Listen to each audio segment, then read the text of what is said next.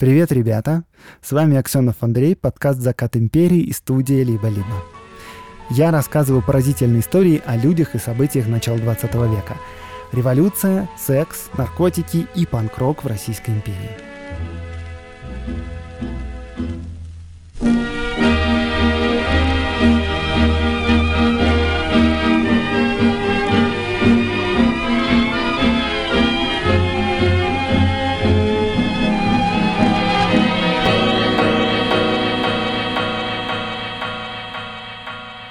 Вы этого ждали. Я анонсирую летние лекции. Э, конечно же, про иммиграцию 20-х годов. 20 века, если что. В общем, расскажу, как и почему бежали люди, куда они бежали, как обживались за границей, как держали связь с СССР, что думали вообще про эту страну. Это не будет грустный разговор. Ну, вы это понимаете, если у меня были на лекциях. И да, э, тематическим лекциям тематические места – Поэтому это будет Рига 28 июля, Ереван 31 июля и Тбилиси 5 августа. И нет, э, в России этим летом лекций не будет, но мы обязательно увидимся 100%. Итак, Рига, Ереван, Тбилиси. Записывайтесь на лекции, ссылка в описании этого выпуска. И у этого подкаста есть постоянный партнер и друг, конечно, э, провайдер облачной инфраструктуры Selectal. В этом сезоне в специальной рубрике «Эврика» мы будем рассказывать об изобретениях прошлого, которые меняли правила игры и которые влияют на нашу жизнь до сих пор.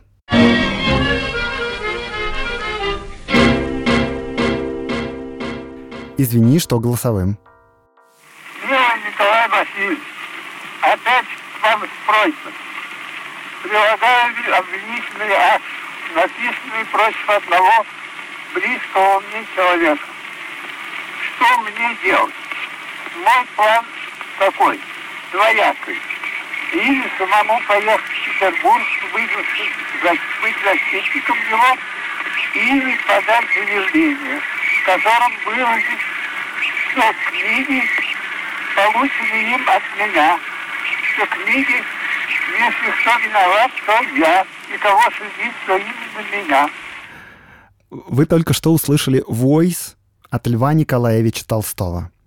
Он был отправлен в 1908 году юристу Николаю Давыдову. Да, это именно то, что я сейчас сказал. Это аудиописьмо, записанное собственноручно Львом Толстым. Это его голос. И записано это на фонограф. Фонограф был изобретен и сконструирован Томасом Эдисоном. И именно вот для таких прозаических бытовых целей, чтобы не писать письма или дневниковые записи пером, гораздо же удобнее просто начитать текст и все. Принцип работы фонографа был совершенно такой же, как принцип работы граммофона, только вместо пластинок использовались восковые цилиндры. И при записи игла процарапывала дорожку на валике. Затем этот цилиндр можно было отправить по почте, и получатель, у которого был такой же аппарат, заводил свой аппарат пружиной, ставил восковой цилиндр в аппарат и слушал. Цилиндры были небольшими, и длительность дорожки была относительно маленькой, ну, относительно, 12 минут. Ну, то есть как раз это все для писем, дневниковых записей и записей, может, каких-нибудь родных на память. Эдисон, правда, не учел, что записывать голосовые, конечно, удобно, а вот слушать их для того, чтобы извлечь информацию, не очень. Но вы это все понимаете. Не зря мы извиняемся перед тем, как записываем войсы. Но все же сегодня нажать play в мессенджере проще, чем зарядить восковой цилиндр. Так что можно сказать, что Эдисон просто обогнал свое время лет на 100. Это была действительно смелая и неожиданная для современников идея. А реализовывать смелые технологические идеи сегодня помогает партнер подкаста, провайдер IT-инфраструктуры Selectel. Решения компании отлично подойдут для разных амбициозных проектов. Благодаря гибким конфигурациям можно выбрать идеальные решения по производительности и бюджету даже для небольшого стартапа. А если идея выстрелит, то инфраструктуру Selectel можно мгновенно масштабировать, чтобы справиться с большим наплывом новых пользователей. На мощностях Selectel удобно разворачивать обучаемые нейросети и микросервисную архитектуру. Вообще все, что угодно для создания современных сервисов и для сервисов, обгоняющих даже свое время. Заходите в телеграм-канал подкаста и во Вконтакте, и в Инстаграм, чтобы послушать и другие записи голоса Льва Николаевича. По четвергам там выходит материал нашей рубрики «Эврика». А в телеграм-канале партнера подкаста Selectel тоже много интересного, только уже из современности. Например, карточки с интересными кейсами использования IT-технологий. Подписывайтесь на телеграм-канал Selectel и заходите на сайт компании, чтобы узнать больше о сервисах партнера подкаста.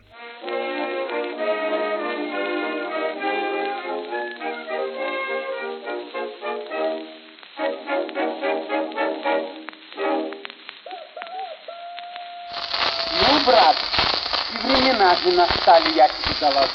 Понимаешь? Нет конца дороговизны. Да, да, я и сам это по себе замечаю. Ну, Понимаешь, бывало раньше, например, если мне нужно разменять 100 рублей, так бывало берешь 100 рублей, даешь эти 100 рублей, и тебе меняют 100 рублей. да-да-да. А теперь, когда нужно разменять 100 рублей, то вовсе не имеешь 100 рублей. Только что вы прослушали шутку из выступления комического дуэта клоунов «Бим» и «Бом».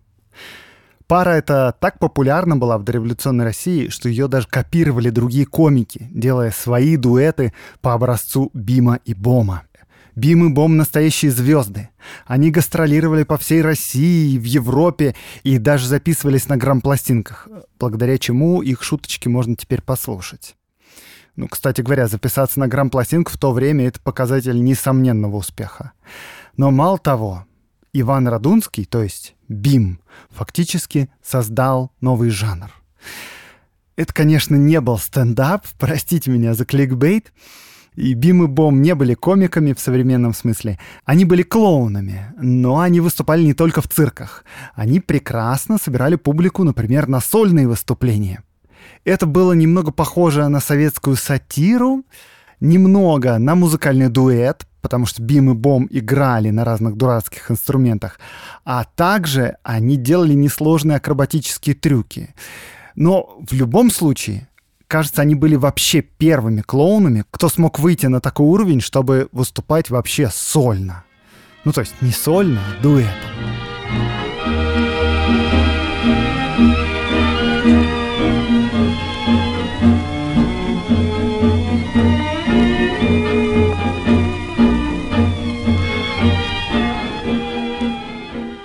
Иван Семенович Радунский родился в 1872 году. Семья его жила в Петербурге, и после окончания начальной школы отец отдал сына в обучение в ювелирную лавку. Ну, как бы работа хорошая, уважаемая, денежная. Сам Ваня по этому поводу не сильно рефлексировал. Ну, типа, надо кем-то работать. Ну что ж, окей, ювелир не хуже другого, даже получше. Э, В целом вообще не сказать, что мир вокруг предполагал много выбора. Но вот у Вани, правда, было одно увлечение. Правда, родители крайне не одобряли эту страсть. Ваня обожал уличных музыкантов. А, Дело в том, что в то время на улице был особенный репертуар. Сейчас мы, да, можем услышать, ну кого, я не знаю, Цоя или группу Нервы, скажем. Ну то есть это все то, что когда-то было популярно. Пробивало чарты, входило в топы, все такое. А вот в то время у уличных музыкантов был свой собственный, ни на что не похожий репертуар. Ну, например, сами эти уличные певцы писали песни для себя. Э, так вот, я возвращаюсь к маленькому Ване. Его больше восхищали не певцы, а музыканты. Причем не просто музыканты, а такие, которые играют на множестве странных инструментов. И желательно одновременно. А, Типа одной рукой он крутит ручку шарманки, второй рукой подносит самодельную флейту к губам, ногой бьет в барабан, а ко второй ноге привязаны на веревочках разные медные тарелки, на голове у него бубенчики, и он еще поет при этом. Вот это типа шик, класс. Еще Ваня фанател от музыкальных клоунов. А, На их выступление он ходил в «Пассаж» на Невский проспект. Это то же самое здание, где «Пассаж» и сейчас находится, неподалеку от Катькиного садика. «Пассаж», если вы не из Петербурга, как и я, собственно говоря, это такой, в общем, дореволюционный торговый центр. И вот в этом торговом центре отдельное помещение занимал тогда Американский музей Ленца. Заходите в этот музей, вход 20 копеек, для детей и солдат скидка 50%. И что там есть в этом музее? В одной комнате, смотрите, восковые фигуры разных животных и знаменитых людей. Во второй комнате движущиеся автоматические фигуры, например, летающая женщина. В следующей разные пыточные приспособления. В четвертой э, живые сиамские близнецы, женщины с бородой, карлики, ну, в общем, э, классическое средневековое развлечение. И вот как часть экспозиции в комнате с оборудованной сценой выступали еще музыкальные клоуны Алекс и Шантрель. Алекс играл на малюсенькой гармошечке такой, которую доставал из нагрудного кармана. А Шантрель играл на гитаре. Еще они периодически вдвоем орудовали двумя смычками на одной скрипке. И Ваня знал их репертуар наизусть просто. Но мало того. Он, подражая всем этим музыкантам, и уличным, и клоунам, начал в сарайчике, где семья Радунских хранила дрова, подбирать и разучивать все эти песни и собирать свои собственные музыкальные инструменты. Он находил разные пастушьи дудочки, разные колокольчики, звенелки. Он подбирал горшки глиняные, чтобы они звучали по нотам. Он находил бутылки и наполнял их водой, чтобы они тоже по нотам звучали. И учился играть на всем этом. Реально, я не представляю, насколько надо загореться уличной музыкой, чтобы так сильно заморачиваться. Но вообще, наверное, если бы Ваня заморачивался меньше, он бы не был в конце концов звездой. Родители что думают насчет всех этих увлечений? Они не рады. Не рады, это еще слабо сказано. Отец просто разбивал его горшки, бутылки и ломал инструменты. Но вот когда отец умер, и на смену ему пришел отчим, все стало еще хуже. Отчим недолго терпел увлечение пасынка. К тому же Ваня полностью забил на обучение свое в ювелирной мастерской, и его оттуда выгнали – и вот, когда мать была в отъезде, отчим отвел Ваню на вокзал, купил ему билет в Одессу. Почему в Одессу, если вам интересно, это просто самая далекая точка на карте, куда продавали билеты из Санкт-Петербурга. Дал ему 10 рублей в дорогу и сказал, типа, не возвращайся, пока не найдешь нормальную работу. Все, пока.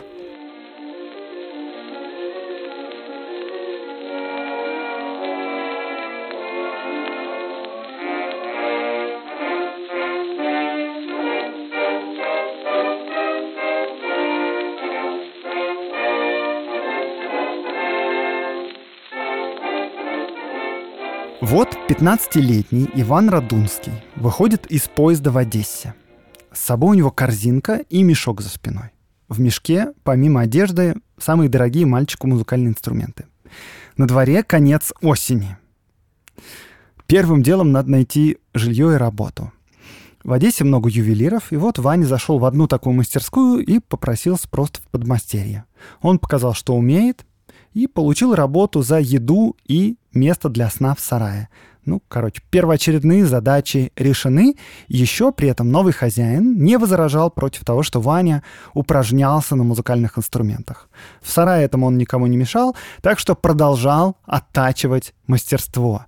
Реально, представьте себе, насколько человек фанател от музыки — причем, ну, как бы вот от такой уличной, странной, которую исполняют на пилах, бутылках, расческах, не знаю, на чем еще, на глазированных сырках. В общем, таким образом прошла зима, весна, и в мае начали открываться летние сцены в увеселительных садах.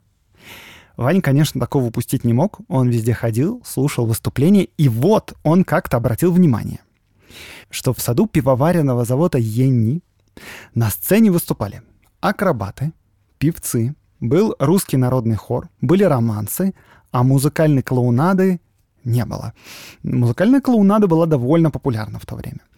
И вот Ваня набрался смелости, пошел к директору сада и предложил себя в качестве артиста. И директор назначил пробное выступление ему на ближайшие выходные. Просто представьте себе волнение мальчика этого. Он заказал у знакомого портного фраг в кредит, даже ситцевый. Репетировал как сумасшедший всю неделю. Наконец, воскресенье. Первое его выступление, и вот как Иван Радунский позже его вспоминал. Невероятно волнуясь, я сыграл на цветочных горшках какую-то популярную мелодию. После этого рассказал какую-то смешную историю, сыграл на бутылках, наконец станцевал Камаринского, одновременно сам себе аккомпанируя на деревянной дудке и ушел со сцены. После каждого моего номера публика кричала «Браво! Бис!», а по окончании выступления я несколько раз выходил на вызовы. Ну, кажется, это успех некоторый. И вот, когда Ваня собирал свои инструменты в мешок, подошел хозяин сада и, похвалив мальчика, предложил выступать на постоянной основе. Каждое воскресенье, то есть и в праздничные дни, оплата 3 рубля за выход. 3 рубля — это, чтобы вы понимали, хватает на хлеб и квас, но на жилье уже нет, никак не хватает, и директор разрешил ему спать на полу в гардеробной. Что делает Ваня? На следующий же день он говорит хозяину ювелирной мастерской, что увольняется, и съехал вот в эту гардеробную. С этого дня до конца жизни Иван Радунский зарабатывал только сцены.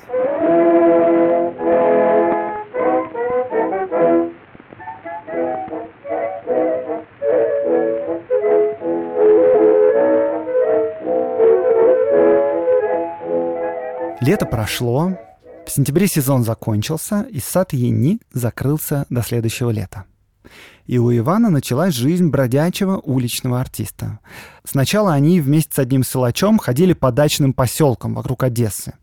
Силач поднимал зубами стулья с сидящими на них людьми, а Ваня играл на своих инструментах и пел. Зарабатывали они, естественно, обходя зрителей со шляпой. Ночевали на скамейках в покинутых дачных домиках, в сараях каких-то, короче, где придется.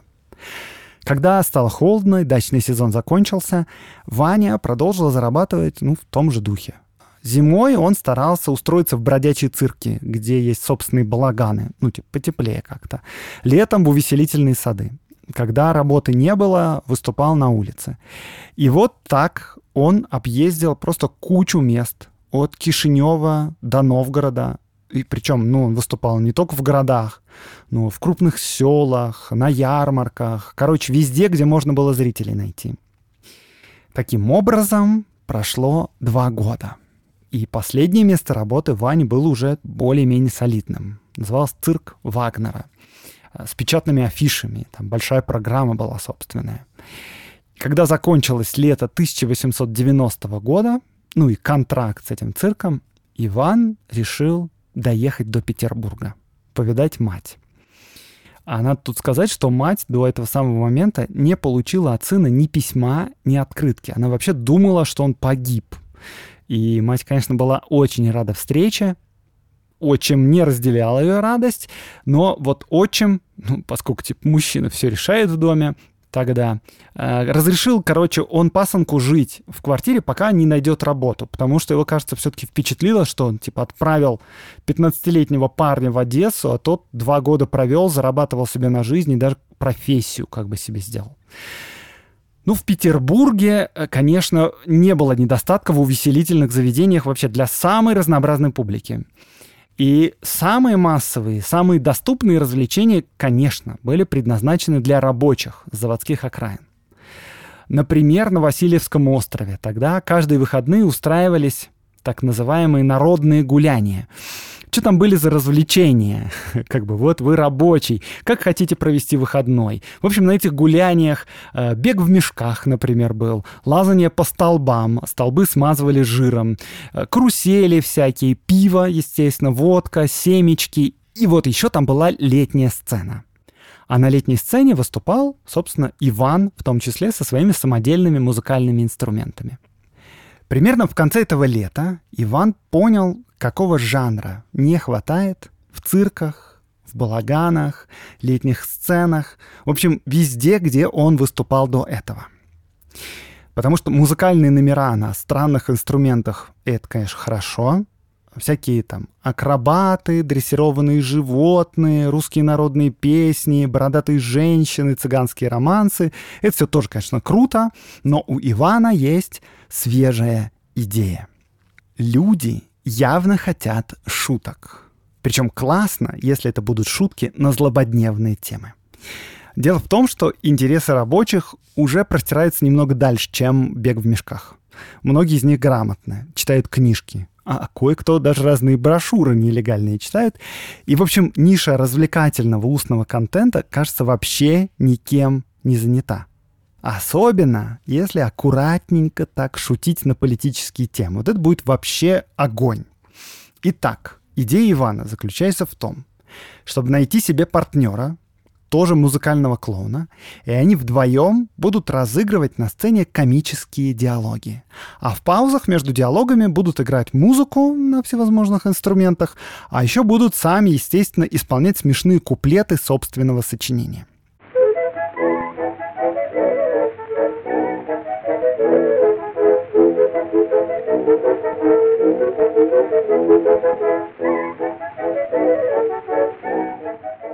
И вот однажды, чисто случайно, Иван познакомился в магазине на Невском с продавцом. Они разговорились, и оказалось, что продавец, звали его Феликс Кортези, мечтает о сцене. Играет он на мандолине, гитаре, трубе и поет еще тоже неплохо. На следующий день оба встретились у Феликса на квартире и начали собирать программу. Вообще у клоунов есть устоявшиеся всем понятные роли.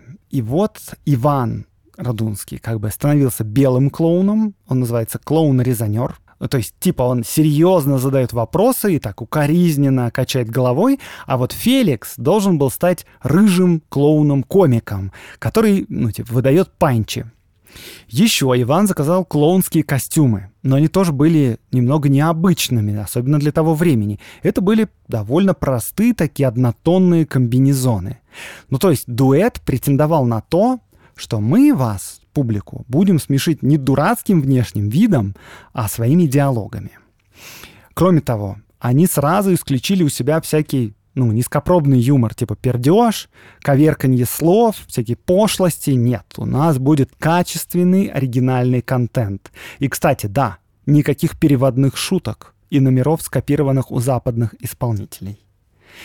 И вот так возник дуэт «Бим» и «Бом». Когда программа была готова, Иван отправился к концертному агенту, и тот организовал им контракт с тамбовским цирком Максимилиана Труцци. А Труцци, между прочим, это довольно знаменитая цирковая фамилия. Они были известны еще с 18 века. И вообще это был один из лучших цирков в России в то время. Работа там была построена довольно серьезно. Артисты были обязаны репетировать каждый день. За малейшие нарушения налагались штрафы жестокие. Но, с другой стороны, сами трудцы были тоже первоклассными артистами и тоже пахали, как все. И вот после работы у Труцци Бим и Бом уже безо всякого агентства получили персональное приглашение выступать в петербургском цирке Чинизелли. И это просто самый топ в стране. Это вообще первый в России стационарный цирк в каменном здании. В специальном здании, построенном для цирка. Он находился в самом центре Петербурга. Ну, находился. Он до сих пор там находится, и до сих пор там цирк работает. И вот получить работу в цирке Чинизели в 21 год с собственной оригинальной программой, и это прям реальный успех. Но с другой стороны, цирк Чинизели — это уже настоящая корпорация. Это просто фабрика по производству развлечений. Артисты там, конечно, первоклассные. Но это уже не семейный бизнес, как у Трудцы. У артистов, например, там даже не было возможности говорить с дирекцией напрямую. Все решалось через администраторов. Ну, короче, это типа крутейшая строчка в резюме, но в реальности это просто шахта по добыче угля. Только на ногах у тебя клоунские ботинки при этом. И, несмотря на свой возраст, кстати говоря, Бим и Бом совершенно не терялись на фоне других артистов. У них были все-таки довольно необычные номера, но номера эти вызывали бурный успех. Про дуэт начали говорить, и их имена потихоньку становились знаменитыми. Ну, кстати, на мать и на отчима Ивана это не производило впечатления. Э, ну, типа, блин, ну тебе повезло, конечно, ладно, но вот что будет через год? У тебя же нет нормальной профессии. Посмотри на себя, реально, ты какой-то клоун просто. Между тем клоуны Иван Радунский и Феликс Кортези фигачили в ежедневном режиме, чтобы их выступления были ну, на высоте. Обычно музыкальные клоуны в то время не были хорошими музыкантами. Ну, это им не нужно было, они же не музыканты, они клоуны. А вот Радунский специально ходил на концерты академической музыки и покупал ноты, и исполнял на своих бутылках, например, там, Чайковского или Верди. Это производило впечатление, действительно. Еще Иван Радунский записался в библиотеку и постоянно читал. Э, в обязательном порядке он ежедневно прочитывал все важные газеты всех направлений. Зачем? Ну, чтобы быть в курсе событий. Он же комик, чтобы шутить по повесточке сегодняшней.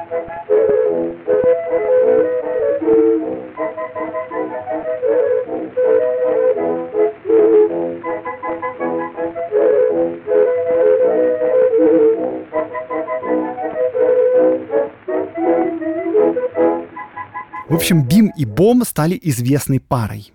Им уже даже не нужны были агентства, потому что предложения на летние гастроли и на сезоны приходили из самых лучших цирков. В 1895 году Бим и Бом переехали в Москву. Они выступали в цирке Соломонского.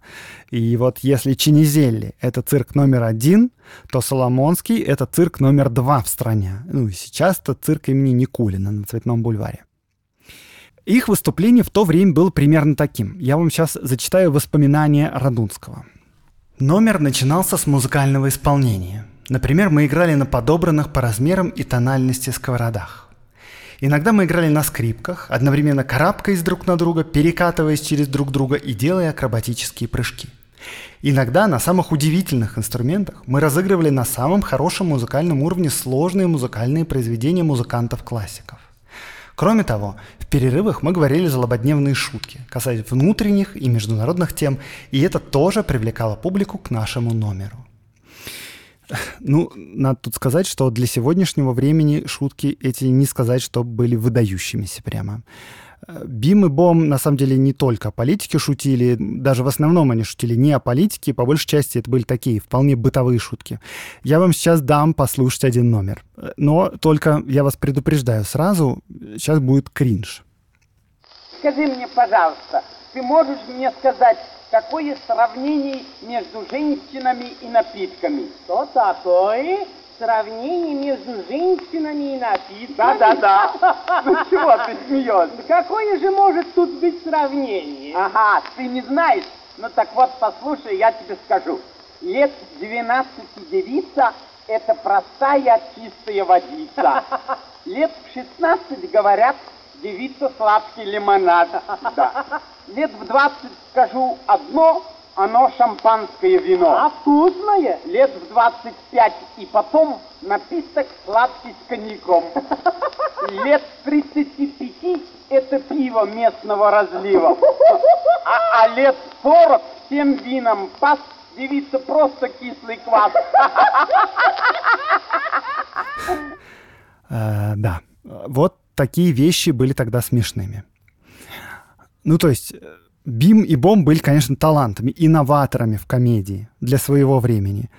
Слава богу, мир изменился за сто лет, и теперь такие шутки вызывают не смех, а фейспалмы.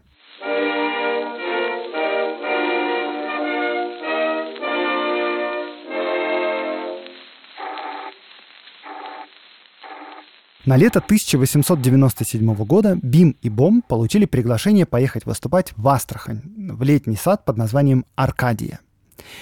Перед этой поездкой дуэт выступал в Харькове, и там Иван познакомился с семьей певца и артиста Ивана Долина. И знакомство это закончилось тем, что Иван женился на его сестре Марии. И вообще почти всегда циркачи женились на людях из своей среды, потому что остальным ну, просто сложно переносить жизнь в постоянных разъездах, а тут как будто бы полное взаимопонимание. Это было радостное событие. Но вот буквально через месяц произошла трагедия. Партнер и друг Ивана Радунского, Феликс Кортези, погиб. Артисты цирка как-то поехали на пикник на Волгу, ну, дело в Астрахани же происходило. И вот Феликс, купаясь в реке, стал тонуть.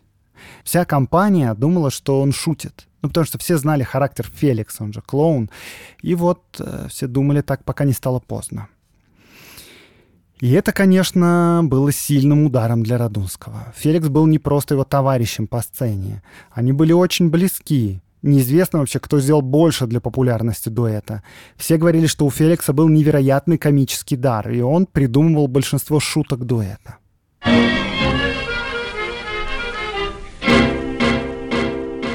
В этом выпуске подкаст поддерживает наш друг и партнер Aviasales еще. Aviasales еще — это ваш личный помощник в путешествиях. Он помогает экономить на поездках, а еще знает кучу всяких секретных нетуристических локаций от местных. Э, которые оказываются сильно нужны нам, когда мы уже посмотрели все основные достопримечательности.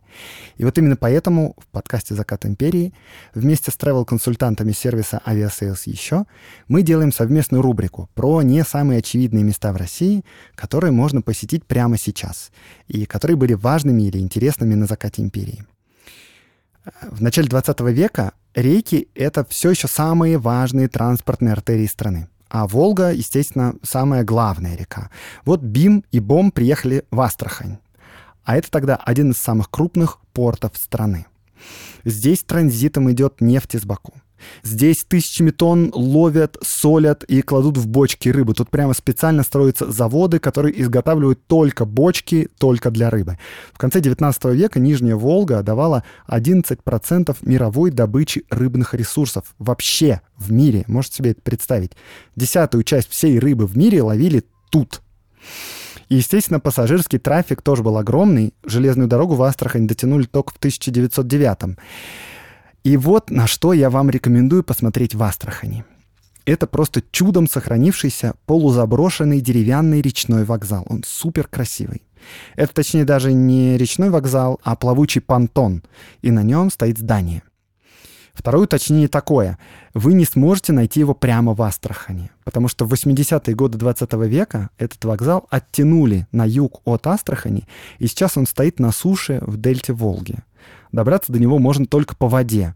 Называется это здание сейчас Дебаркадер, десятая огневка. На первом этаже там живут рыбаки. Собственно, вот это артель «Десятая огневка», а второй этаж заброшен. Но здание просто чудесное. И все это выглядит фантасмагорически. Абсолютная пустота вокруг, э, протоки Волги, степь, и просто в пустом месте стоит красивейшее, облупившееся деревянное двухэтажное здание с колоннами. Э, чтобы его найти, надо заказать катер из ближайших сел Лиманского района или из сел Товарное, Седлистое, Зюзина или Мумра. Если вы в поисках еще большего количества интересных мест для путешествий, то оформляйте подписку на Aviasales еще, и вы получите подборки локаций в разных городах и странах от местных жителей.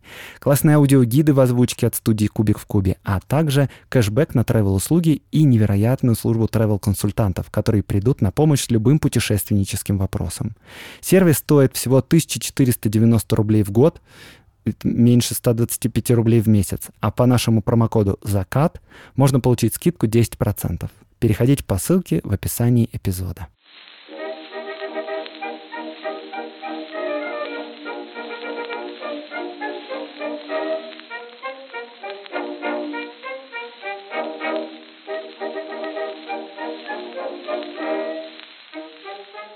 После смерти партнера Иван смог договориться с дирекцией театра, что закончит сезон, но выступать будет трио со своей женой и со вдовой Феликса.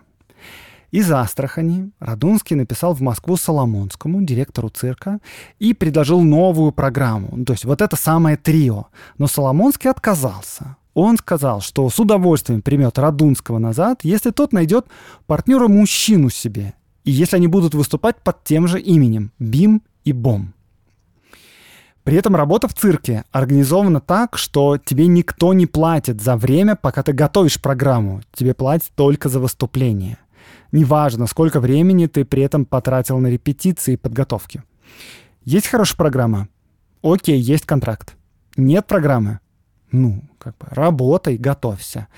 Э, я не знаю почему, но Иван не стал искать нового партнера.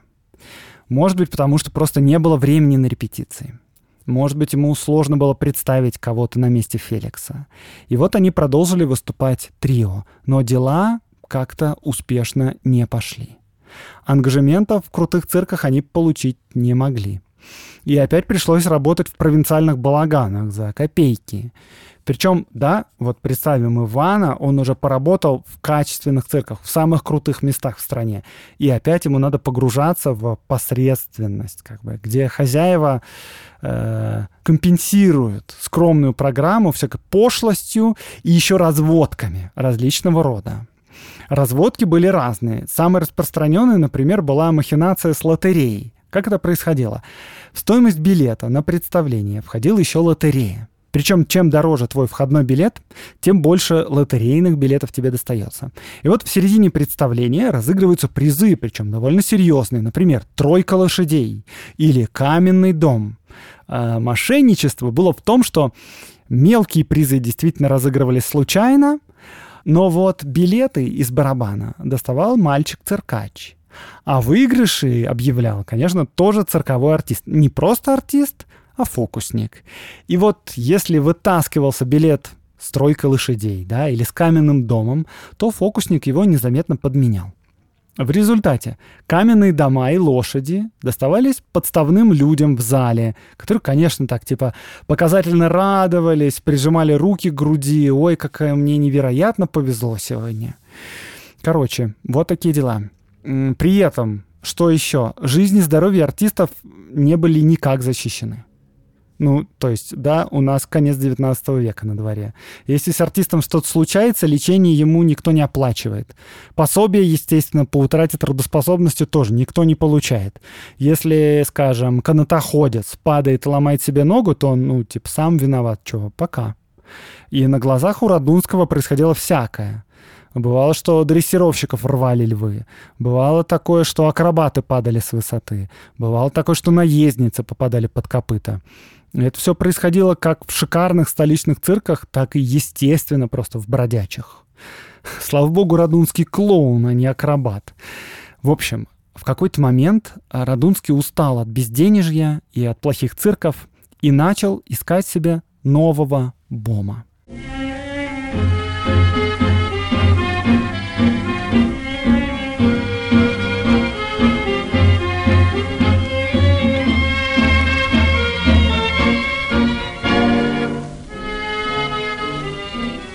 И через некоторое время он сошелся с клоуном, с Карлом Штейном. Штейн был неплохим комиком, он хорошо играл на трубе, но у него была проблема. Он периодически уходил в запой. Э, как я рассказывал уже, это среди циркачей было далеко не редкостью. Но Радунский решил рискнуть, э, плюс еще Штейн клялся, просто и божился, что бросит пить. В общем, Радунский купил ему приличную одежду, потому что у Штейна все было пропито уже. Заказал ему клоунский костюм. Они репетировали месяц очень усердно, и программа наконец была готова. Бим и Бом возвращаются на сцену. Э, первый контракт они получили на месяц в одном провинциальном театре, и месяц отработали прекрасно. После этого Бим и Бом вернулись в Москву к Соломонскому и были приняты на ура. Ребята, мы скучали. Затем, после Соломонского, их пригласили на гастроли в Варшаву. И вот первое выступление в Варшаве. А Штейна нет. Надо выходить на сцену, а клоуна Бома никто не может найти. Бим уже стоит за кулисами полностью загримированный, а Штейна ну, как бы и след простыл. Только на следующий день Штейн вернулся в цирк. Причем он за сутки успел пропить все. Деньги, приличную одежду, портсигар, часы, ботинки. Просто все пропил. Штейна, естественно, выгнали. Нужна была срочная замена. Контракт-то надо исполнять. И вот тогда Радунский предложил войти в дуэт другому клоуну, который тоже был на гастролях в Варшаве. Звали его Мечислав Станевский. И вот Станевский согласился, и уже через несколько дней они вышли на арену цирка. И вот так возник классический состав Бима и Бома. Они выступали вдвоем до самой революции. После революции Бом остался в Польше, а Бим в СССР. И если вы будете искать фотографии Бима и Бома, то на этих фотографиях будут именно Радунский и Станевский. Все записи, которые я вам ставил с пластинок, это тоже Радунский и Станевский. То есть от Феликса Кортези почти ничего не осталось, только пара фотографий буквально. В программе обновленного дуэта со старым именем тоже произошли некоторые изменения. Музыки стало меньше, а вот шуток и диалогов больше. Грима тоже стало меньше. Вот Станевский, например, даже не надевал клоунский костюм. Он выступал в таком ультрамодном смокинге, в цилиндре на бекрень и с огромной такой хризантемой в петлице. После Варшавы вместе с цирком Бим и Бом отправились в Европу. Причем за эту поездку они выступали на немецком, на чешском, на венгерском и на французском языках. Они выступали в Париже, в Берлине, в Праге, в Будапеште, в Вене и в огромном количестве городов Германии. Ну, тут, конечно, они больше старались играть музыки, потому что все-таки шутить на иностранном языке сложно. Но, честно говоря, учитывая уровень тогдашних шуток, было норм. Просто переводишь и норм.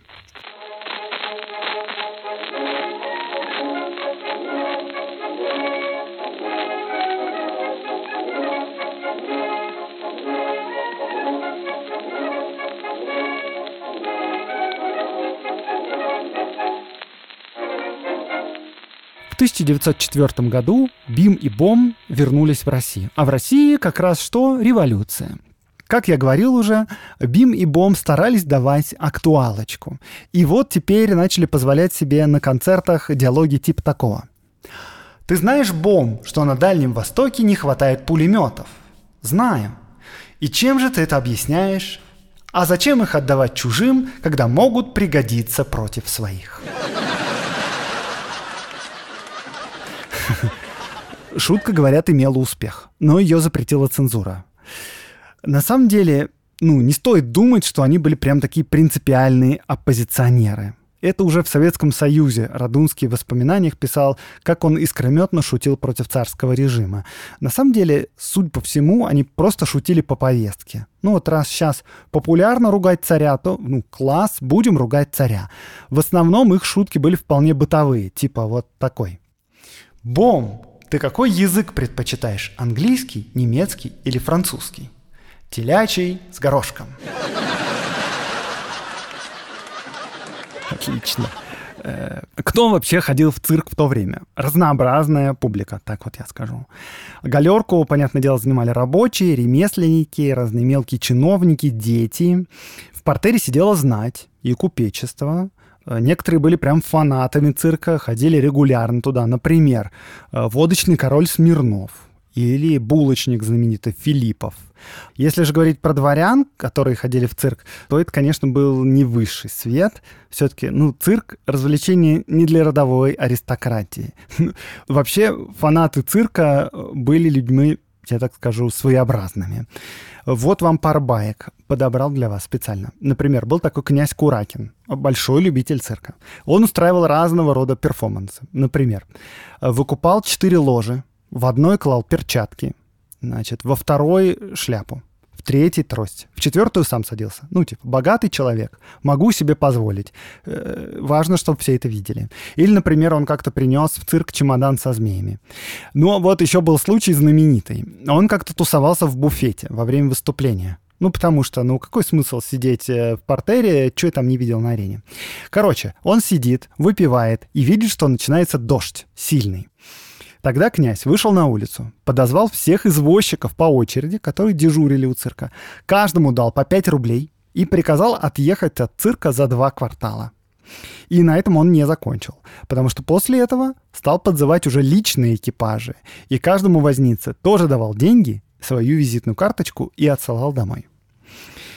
Вот выступление закончилось, публика высыпала на улицу, а транспорта как бы нет, и дождь идет, и вот всем пришлось идти за два квартала искать извозчиков. Короче, понт, такой понт у людей, представляете? Или вот еще был случай. Как-то двое московских купцов решили шикануть и съесть знаменитую цирковую дрессированную свинью Танти. А свинья эта была известна на всю Москву.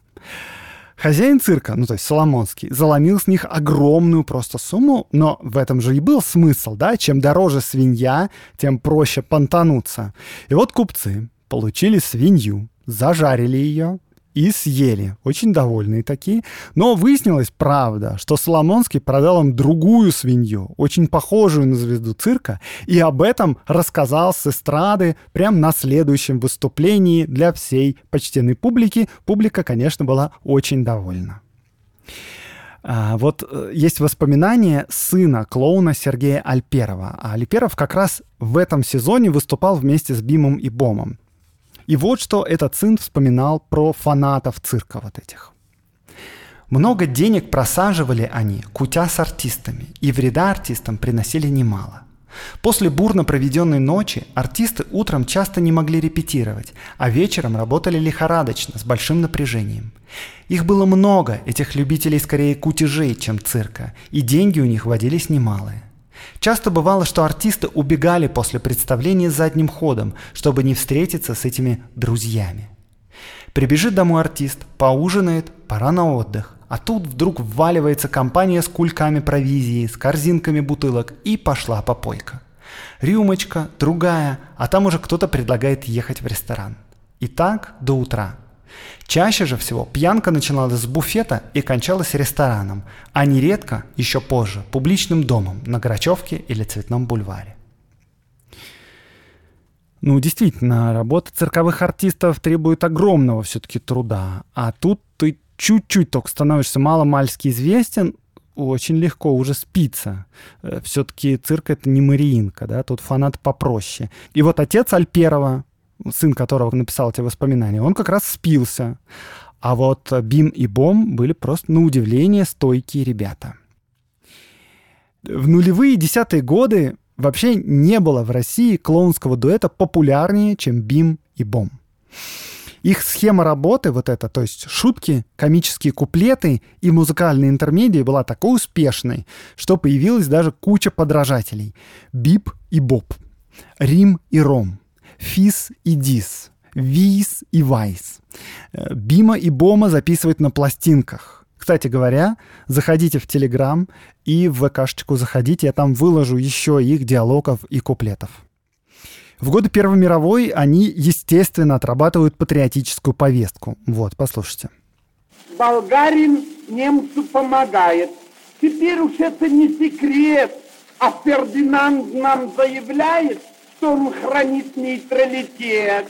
Ой, ласточка, пой, визитер глупый мой. Скоро всем немцам уж книжка придет, да и тебе попадет. В это же время Радунский даже возглавил цирк Соломонского. Сам Соломонский умер, его вдова сдавала здание, и вот Радунский собрал уже свою труппу и сам стал директором. Короче говоря, его история — это реальная история успеха. Но я думаю, что если бы маленький мальчик Ваня, как маньяк, не занимался музыкой на пивных бутылках все свое свободное время в сарае для дров, то вряд ли бы он дорос до директора цирка. Когда наступила революция, Радунский сначала уехал в Польшу. Они там продолжали выступать в дуэте со Станевским, но в 25 году Радунский вернулся, а Станевский остался в Варшаве. Иван Радунский до конца жизни выступал еще с двумя бомами. Ну и они шутили в Советском Союзе, конечно, шутки разные про капиталистов и Гитлера, про советское правительство со сцены не пошутишь особо. А Радунский работал клоуном в советском цирке до своего 60-летия и стал народным артистом РСФСР, кстати говоря. Э, многие советские клоуны и сатирики реально считают его своим учителем, легендарным основателем жанра.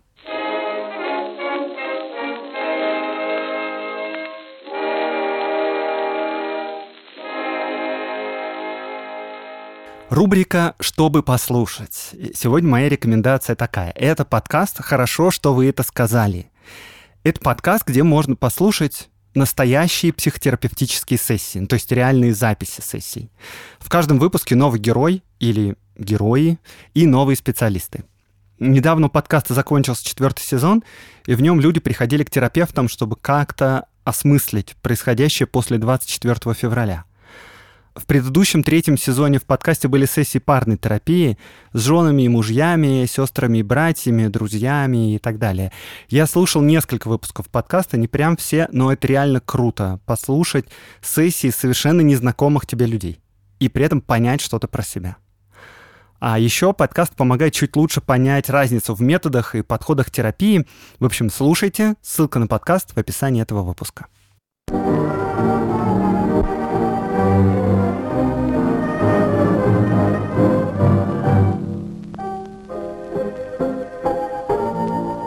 С вами был Аксенов Андрей, подкаст «Закат империи» и студия «Либо-либо».